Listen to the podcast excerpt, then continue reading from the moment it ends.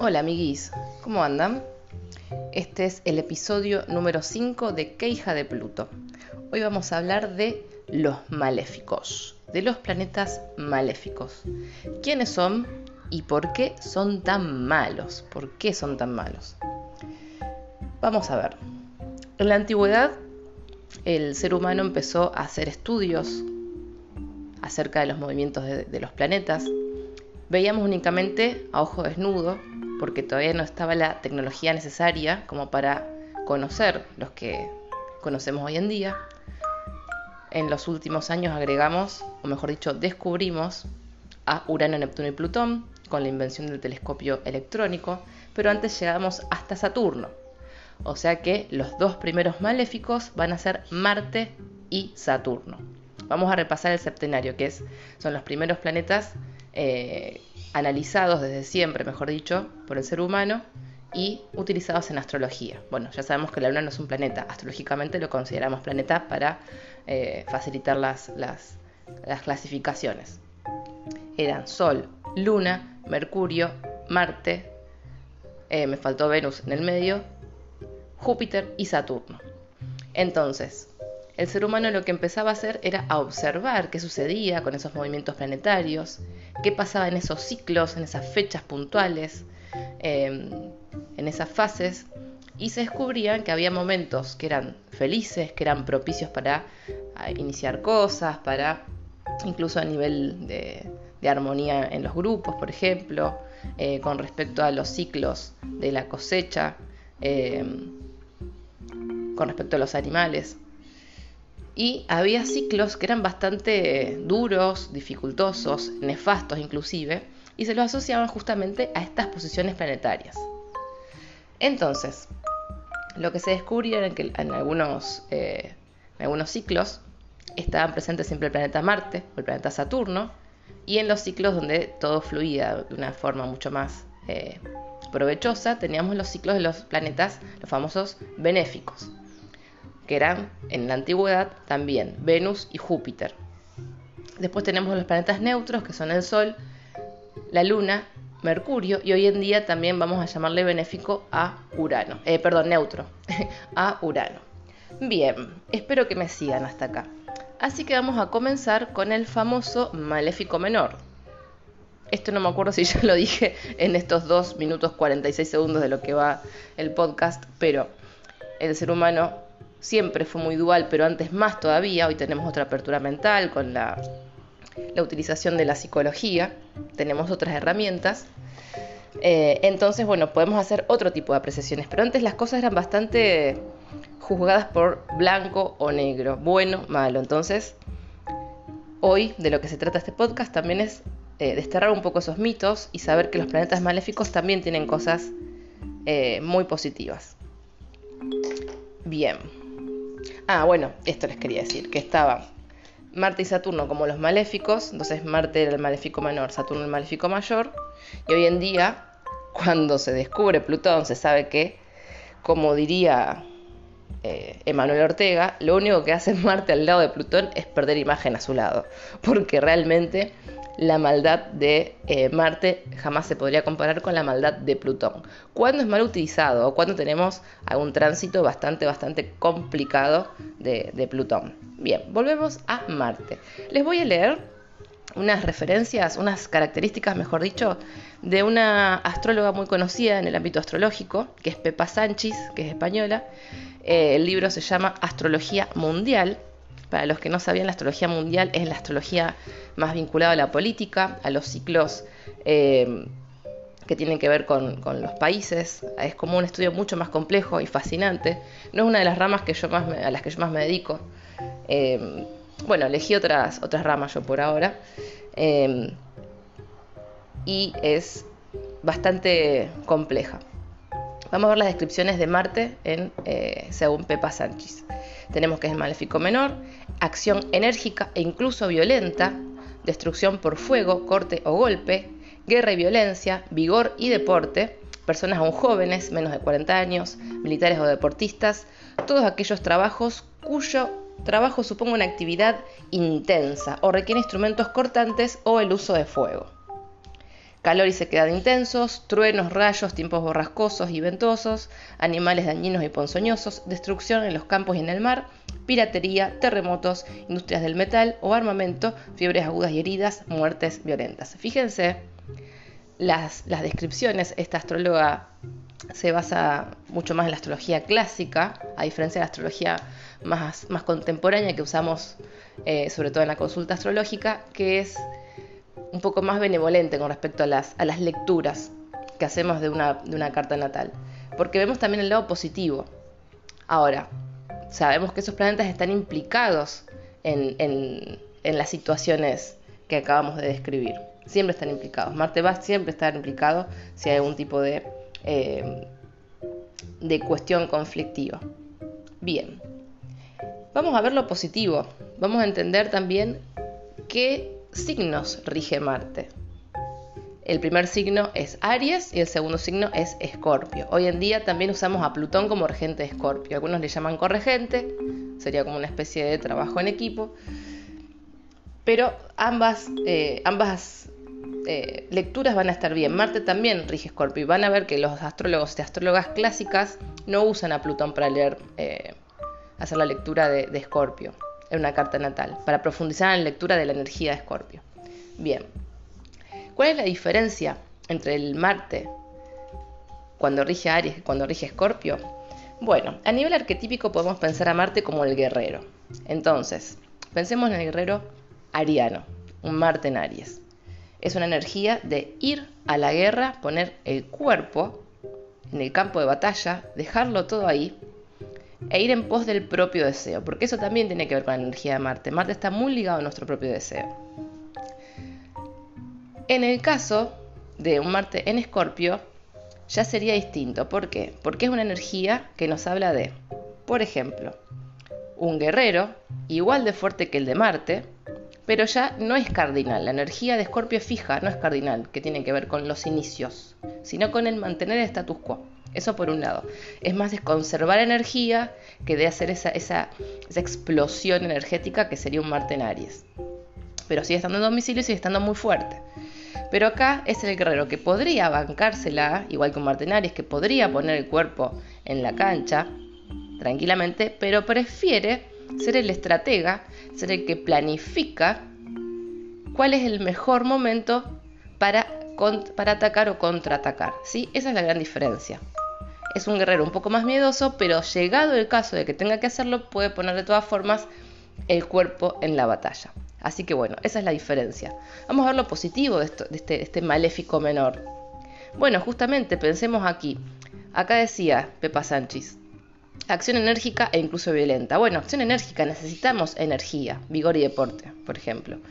Acá que nos habla de los, de los deportistas también. Son energías necesarias. Marte nos ayuda a levantarnos de la cama, a luchar por nuestros deseos, por lo que queremos. Em, es la energía necesaria, es el motor. También es un planeta que está muy vinculado al trabajo. Entonces, hay cartas en las que va a estar fuerte y cartas en las que va a estar débil. Y acá les quiero contar para que después lo puedan ver en sus propias cartas. Y también, lo voy a explicar ahora nada más, no lo voy a explicar en cada planeta porque es lo mismo. Así que presten atención. ¿Cuándo está un planeta fuerte en una carta natal? Para que sepan si su Marte está fuerte o está débil. Un Marte fuerte es un Marte, ya sea que esté en domicilio, en Aries o en Escorpio. Un Marte que esté en el ascendente, en, en menor medida, pero igualmente fuerte, fuerte de todas maneras, quiero decir, en la casa 10, un poquito menos en la casa 7 y un poquito más, más suave en la casa 4. Pero eso serían las casas angulares donde los, eh, los planetas tienen mayor eficacia para accionar, entonces tienen más, más energía, más vigor. Bien. Y luego las personas pueden ser, considerarse marcianas, las personas que sean de Aries o que tengan mucha energía ariana, o de Escorpio con mucha energía de Escorpio, ¿sí? Bien. Entonces, como todo, hay que aprender a usar eh, de alguna forma estas herramientas que son nuestros planetas. Como siempre, eh, son energías que se pueden trabajar. De hecho, también vamos a ver en cartas que está débil. ¿Cuándo está débil? Bueno, en algunas casas que no favorecen esa, esa, que fluya esa energía. Puede ser, por ejemplo, un Marte en cáncer que está debilitado, porque Marte también se exalta en Capricornio y también estaría bastante fuerte, tiene un exceso de energía, es excelente para enormes desgastes físicos, un Marte en Capricornio, para trabajar durante muchas horas, por ejemplo, y poner el cuerpo y poner la mente. Eh, otro Marte, eh, volviendo al tema de un Marte débil, claro, como está exaltado en Capricornio, va a estar en caída o débil en cáncer. Pensemos que es un Marte eh, que estaría en la energía vinculada a lo familiar, a lo sensible, a la nutrición, no tiene mucho que ver esa energía. De todas formas, Marte es Marte y en todas las cartas va a funcionar. Algunas de una posición mucho más, eh, propicia, más fuerte que en otras. Eh, un Marte afligido también puede ser, y que está afligido, afligido significa que puede estar muy débil o, o demasiado potenciado. Entonces, si está muy débil, la persona no tiene fuerza de voluntad le cuesta levantarse de la cama, le cuesta moverse, le cuesta eh, reconocer su propio deseo, accionar. Y por otro lado, si tenemos un Marte muy fuerte, la persona puede ser hiperreactiva a los estímulos externos de una forma obviamente violenta o agresiva, o personas que tienen un carácter por demás de fuerte. Eh, bueno, todo lo que ya hemos visto. Por ejemplo, acá hablamos de...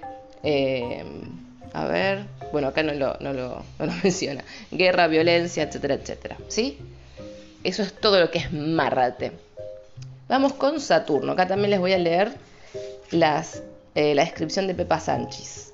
Nos habla del desapego y la frugalidad, los lugares fríos, yermos donde hay pobreza y suciedad, los cementerios y asilos, el tiempo, lo triste, restrictivo, escaso, viejo, sucio, la muerte, la enfermedad o la ancianidad, los obstáculos, retrasos y trabas. Ah, esperen que. A ver. Ah, no, estaba bien, perdón. No sabía si había puesto en, mute, como se decía antes del celular, y, si me escribían iba a quedar. Eh, pero esto es mucho peor todo esto que estoy haciendo yo, que es hablar media hora de, que no lo puse en mute y si lo puse en mute y me fui por las ramas. Ah, bueno, volvemos. Entonces, eh, estamos con lo triste, restrictivo, escaso, viejo, sucio. Se podría hacer un rap con todo esto, pero no lo voy a hacer yo porque canto muy mal. Eh, dijimos, eso ya lo dije, los obstáculos, retrasos y trabas, los cargos públicos de discreción obligada, las personas ancianas, sabias o apartadas de la sociedad por voluntad propia o rechazo ajeno. Siempre pienso en el ermitaño del tarot. Reflexionen un poco en esa imagen que es súper saturnina. Lo que estructura, organiza, mide, controla. El policía interno, la moral personal. Yo le voy a agregar desde lo psicológico, por ejemplo, el super yo que es ese justamente, ese juez interno, el fatum ineludible, la justicia kármica. Ah, me encanta esto. La agricultura y la minería, frío intenso y sequedad, las plagas de insectos nocivos, esterilidad o destrucción de cultivos, destrucción del territorio o costa por erosión o tsunami, las enfermedades por frío o consunción, epidemias malignas, temblores de tierra y derrumbes. Bueno, ¿qué signos rige Saturno? Rige Acuario y rige Capricornio. En realidad el, sería al revés. Sigamos en orden, rige Capricornio y rige Acuario. Tiene un montón de cosas positivas que ahora las vamos a ver. Pero primero, vamos a entender, como hicimos recién con Marte y Plutón, las diferencias entre la energía saturnina más ligada a Capricornio que la energía saturnina más ligada a Acuario. Bueno, en Capricornio tenemos eh, que está más ligado a la responsabilidad, a la ambición. Pensemos que Capricornio es un signo, eh, super, super, capricorniano, iba a decir, qué hija de Pluto. Súper ambicioso porque rige la casa 10, que es la casa de la vista pública y profesional. Entonces tenemos siempre metas, objetivos muy claros y las vamos a lograr cueste lo que cueste. La voluntad que tienen los saturninos no la tiene nadie es una realidad, no la tiene nadie. Hay una cuestión con el trabajo, con la responsabilidad, con el deber ser. En las cartas diurnas, que es cuando las, las personas tienen el sol por, por, encima de la línea del horizonte, de la casa 7 y la casa 12, eh, Saturno es otra de las figuras paternas, que nos va a hablar de nuestra figura paterna. Eh, siempre teniéndolo en cuenta como esta, esta figura de autoridad, justamente. Eh, en Acuario vamos a ver también que es un Saturno que está muy vinculado a la tecnología, justamente al futuro, como pensar qué podemos traer, qué podemos inventar, pero siempre consolidándolo, no siempre consolidándolo, a ver, ¿cómo lo puedo decir en palabras humanas? Arre. Em, ¿Qué podemos hacer que podemos construir. Siempre es un lugar de mucha responsabilidad y trabajo duro. Pensemos que el nuevo regente de Acuario es Urano, y si pensamos en la energía acuariana y tenemos en cuenta Urano y a Saturno, es la energía de la ciencia. Ya lo era antes de descubrir Urano. Es la energía de decir, bueno, se me ocurrió esta idea, el innovar no es Saturno igual. No, no, no, no. Eh, es más uraniano y mercurial. Eh, pero acá tenemos, decir, esta, cuestión de tener una idea innovadora y poner la fuerza de voluntad y el trabajo necesario para llegar a investigar y crear algo nuevo. Ahí tenemos Acuario, con sus dos regentes, Saturno y Urano. Bien, entonces, tenemos acá una energía que puede hablarnos de límites. Por ejemplo, vamos a hablar de tránsitos. ¿Qué son los tránsitos? Son los movimientos planetarios que marcan tiempos, marcan ciclos, marcan fases, que pueden durar desde días hasta meses, años o incluso horas, minutos. Pero cuanto más lento es el planeta, más dura justamente ese tránsito. Entonces, por ejemplo, un tránsito de... Vamos a hablar del famoso retorno de Saturno, pero eso lo quiero abordar en otro podcast. Pero bueno, para que se entienda, el retorno de Saturno es cuando llegamos a los 29 años, Saturno da toda la vuelta por el zodíaco y vuelve a su posición natal. O sea, la posición donde estaba, en el mismo grado que estaba cuando nosotros nacimos. ¿Qué pasa ahí? ¿Qué pasa acá? Crisis, locura, eh, conflictos, conflictos más bien internos. Pasan cosas. Veníamos bien, pero pasaron cosas con el primer retorno de Saturno. ¿Qué sucede? Es la entrada obligatoria de la madurez. Justamente Saturno nos habla de la madurez, de las responsabilidades, del trabajo. Bueno, muchos lo llaman el señor de los anillos, no, también, pero no, eh, quería decirles que le dicen el señor del karma. Karma considerándolo como causa y efecto, ¿qué vinimos haciendo hasta los 29 años y pico? ¿Qué quiero hacer de mi vida adulta de ahora en más? ¿Qué construí hasta acá? Hay muchas personas que realmente encuentran su camino después de los 29 años y medio. A mí me pasó bastante así, pero no les voy a contar porque no viene al caso y a nadie le importa. Eh, pero como digo, siempre...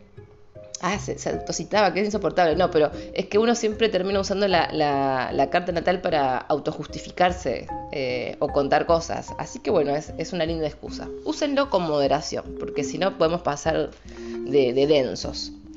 Bueno, pero en realidad yo les quería contar esto para que mm, porque me encuentro en la consulta con mucha gente que está angustiada porque a los 25 años no sabe qué, quiere hacer de su vida. Y es muy joven. Igual si les pasa a los 30 o a los 40 o a los 50, siempre se puede eh, empezar algo nuevo y se puede empezar a, perseguir sus, sueños. Acá me puse recursi.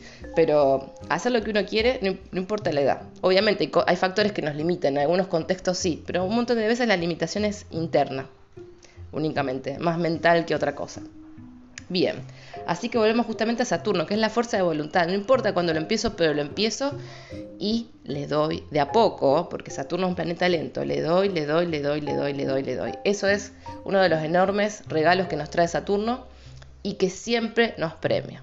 Siempre premia, casi les diría el sacrificio, no está bueno. Pensemos más en la voluntad y el trabajo que el sacrificio. El sacrificio es una palabra que tiene mucho peso. Así que bueno, eso es Saturno, chiques.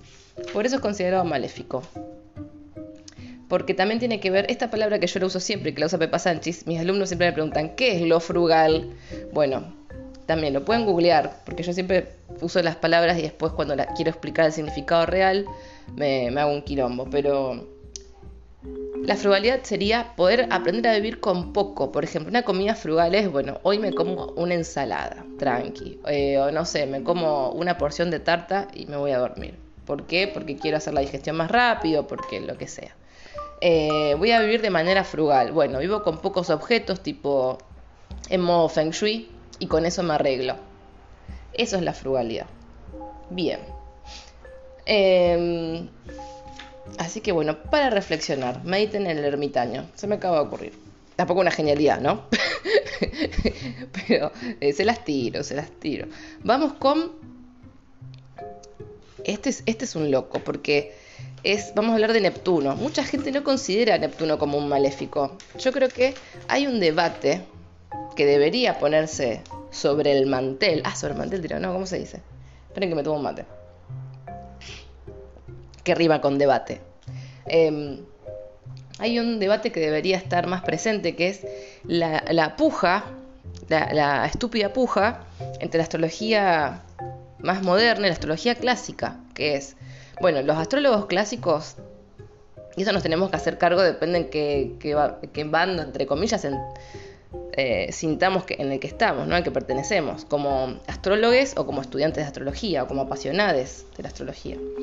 Eh, la astrología clásica era muy determinista, cosa que no está bueno porque no te dejaba opciones, no te dejaba el espacio para crear tu realidad, para trabajar sobre algunas cuestiones y, poder modificar ciertas conductas, ciertas, eh, ciertas vivencias. Era bueno, te va a pasar esto, ya sea bueno, ya sea malo, y en eso era irreductible. En cambio, hoy en día sea, es como demasiado lo contrario. Pareciera como que siempre estuviera todo bien, que siempre todo tiene un costado bueno, que sí, pero a veces pasan cosas muy feas. Y es muy difícil ver lo positivo. Y yo como buena hija de Pluto que soy, voy a reivindicar también los estados emocionales eh, oscuros o, feos o donde vivimos enormes tristezas, porque mm, no se pueden dejar de lado, no se pueden soslayar, no podemos decir, bueno, no, esto eh, tiene algo positivo. A veces es muy difícil encontrar el lado positivo. Vale la pena hacerlo, pero a veces es muy difícil em, y no siempre es con... No siempre se solucionan las cosas pensando de forma positiva, porque a veces sencillamente no se puede, a veces ni siquiera químicamente se puede.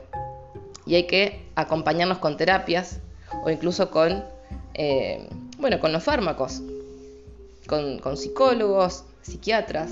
¿eh? Entonces, bueno, no siempre es pensar en positivo. Aunque ayuda, reconozco que ayuda muchísimo y es lo ideal. Bueno, me fui por las ramas como siempre con mi maldito Mercurio Sagitario. Volvemos a eh, todo lo que es Neptuno. ¿Qué pasa? esto que les comentaba recién, de esta puja entre la astrología clásica y la astrología moderna, eh, que deberíamos llegar, poder llegar a un buen punto medio, pasa mucho que algunos planetas es como si estuvieran de moda tener esa energía fuerte, o sea, no existe que esté de moda eso, sino que está sobrevalorada. Ay, Neptuno es puro amor y bondad y la música y el arte junto con Venus y qué sé yo. Y bueno, vamos a ver también que Neptuno era un maléfico y acá les voy a explicar por qué. A ser calentado. Eh, vamos, a, vamos a leer las, eh, las características que nos da Pepa Sánchez.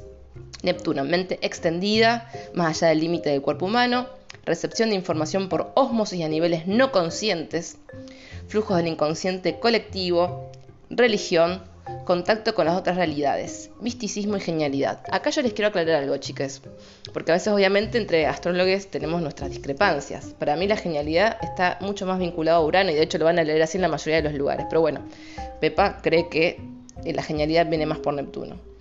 Eh, o confusión de la fantasía con la realidad, locura y mistificación. Sí, la locura está bastante vinculada a eh, tanto Neptuno como a Urano.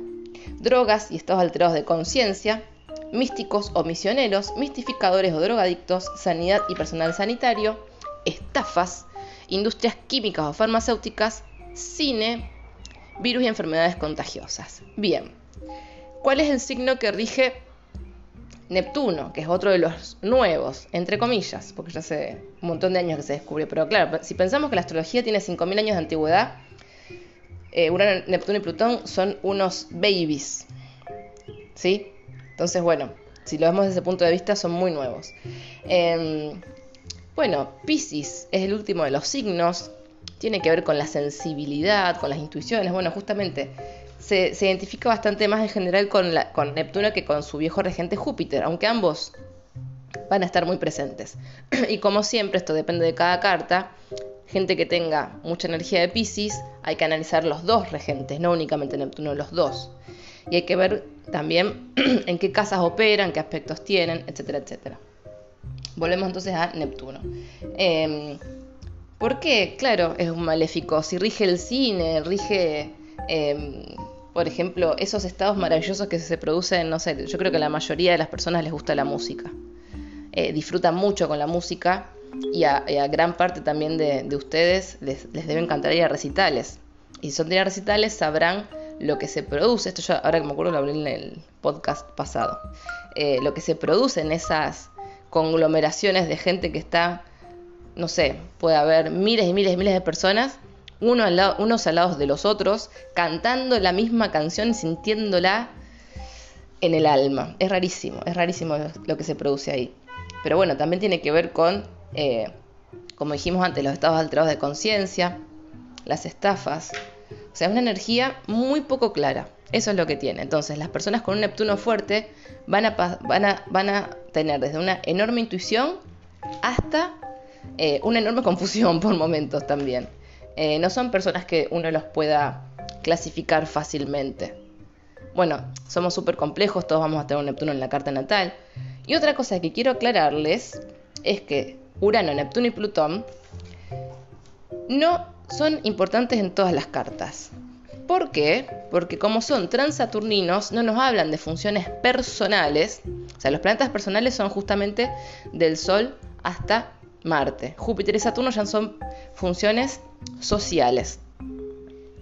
Y los transpersonales ya hablan de, del inconsciente colectivo, de, lo grupal tienen que ver también con cuestiones muy generacionales, porque son planetas muy lentos. Por ejemplo, los millennials, esto lo digo siempre porque es algo que se me viene a la mente con mucha facilidad, eh, son de la generación de Urano conjunción Neptuno, igual que las características que tienen estas generaciones. Esta generación, quiero decir, puntualmente. Bueno, después veríamos otras. La, generación de Kurt Cobain era de la, bueno, de Bjork y artistas de esa, esa índole, que eran muy o algunos son porque están vivos, y igual siempre van a vivir en nuestros corazones, arre. Parte cursi número 2. Em, eran de la, de la, que son muy apasionados, son de la conjunción de Urano y Plutón. Por ejemplo, Kurt Cobain creo que lo tenía, sí, en la casa 7, porque tenía ascendente en Pisces, si mal no recuerdo, o era al revés. Bueno, porque no me acuerdo si era ascendente en Virgo, Tenía mucha energía del eje de Virgo Pisces, me acuerdo, Kurt Cobain. Y Björk los tiene en conjunción bien, bien, bien fuerte en el medio cielo. Entonces, bueno, eso nos hablan de generaciones. Pero en las cartas natales de cualquiera de los, de los terrícolas que nos podemos cruzar en el día a día, por ejemplo, si Neptuno no está fuerte, en la carta natal no es tan importante hacer la lectura de ese Neptuno, por ejemplo. Eh, porque tiene que ver con otras cuestiones, ya les digo, más generaciones de ahora. Cuando está fuerte en una carta es bisagra, es muy importante, porque de alguna forma distorsionan eh, las energías personales. Son, y son muy potentes. Entonces las personas que tienen Urano, Neptuno, Plutón muy fuerte en las cartas natales suelen tener como una especie de... Ay, ¿cómo lo explico esto? de influencia en el inconsciente colectivo o de recepción de información del inconsciente colectivo. Y pasa muchísimo con Neptuno. Por ejemplo, personas que tienen sueños a veces premonitorios o personas que son muy sensibles a las energías grupales. ¿Me explico? Bueno, espero que sí. Eh, así que bueno, de eso va Neptuno, para que tengan una idea. A mí me encanta Neptuno, pero bueno, también lo odio. Vamos con Eso me pasa con todos los, maléficos, incluso con los planetas benéficos. Ya vamos a hablar en el podcast que viene de los buenos muchachos. Vamos a hablar de Plutón, Hades, el dios del inframundo. Tremendo. Este te tira con de todo. Este sí que paparulo. Bueno, ¿qué rige? Escorpio, no podría ser de otra manera. Vieron que los escorpianos siempre nos odian o nos aman, pero es muy difícil que haya un punto medio, porque Escorpio no maneja la energía del punto medio, no maneja la energía, em, no maneja las medias tintas, nada es a medias tintas, igual que Plutón. Vamos a ver las características o las cualidades que nos comenta Pepa Sánchez. Plutón, el poder de las partículas más pequeñas de la materia, la energía atómica, el poder oculto, el poder sexual, el poder instintivo, reacciones atávicas no controlables, lo visceral e irracional, el psicoanálisis, la manipulación, los volcanes, los terroristas o mafiosos, la genética, el cáncer, el aparato reproductor y excretor, los cementerios, cuevas, campos de exterminio. Bien, bastante heavy Plutón. Em, bueno, ¿qué podemos decir de lo positivo de Plutón? Pensemos que una persona que tiene la capacidad para autocontrolarse y controlar a los demás, no solamente puede hacer mucho daño, sino también puede hacer obras de bien. No siempre tenemos que hablar de manipulación, sino también podemos hablar de influenciar para bien a los demás. ¿Sí? Que esto no, no implica que los demás hagan lo que yo quiero, sino, por ejemplo, ¿qué hace un psicólogo, una psicóloga? Va a trabajar con un paciente, está en la consulta, desmenuzando la información que recibe, tratando de profundizar y tratando de guiarlos, o guiarlas, o guiarles, por el buen camino, sin introducirse demasiado en darle órdenes, porque justamente los psicólogos no dan órdenes, los terapeutas en general no, te van guiando, pero porque pueden ver desde afuera cuáles son los puntos débiles, los puntos a trabajar, los puntos dolorosos, ¿sí? Todas las terapias deberían ser así. Entonces, una persona con un Plutón muy fuerte va a ser una persona muy poderosa, con una gran capacidad de, de manejar a los demás para bien o para mal, como siempre, para bien o para mal, con un enorme magnetismo, una enorme capacidad para atraer a las personas hacia sí, hacia sí, atraer a las personas hacia sí, está bien dicho. Ay, vos sabés que ahora, ahora entró en duda, mira. Bueno, en fin. Eh, atraer a las personas y poder hacer algo con eso. Entonces, los tránsitos de Plutón son muy lentos, por ende suelen ser procesos profundos y generalmente bastante dolorosos. Recordemos también que acá ya no lo menciona porque habla más desde otro lugar de la astrología, pero Plutón nos habla de transformaciones profundas nos habla de la muerte. La muerte como proceso que da lugar a la vida. Entonces, siempre se me viene a la mente que también no es una genialidad mía, ni me lo inventé, ni nada, está en 500 lugares, lo pueden leer, lo pueden investigar, lo pueden buscar, de esta cuestión del ave fénix que tienen los plutonianos, de tocar fondo y renacer.